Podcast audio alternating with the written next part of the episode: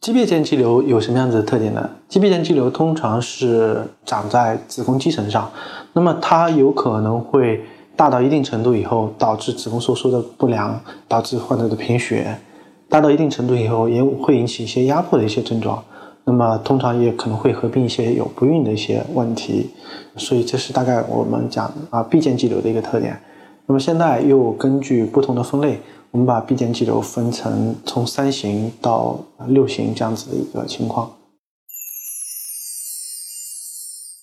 听众朋友们，大家好，我是龚晓明医生。我的新书《给身体的情书》出版了，这是我第一本的书。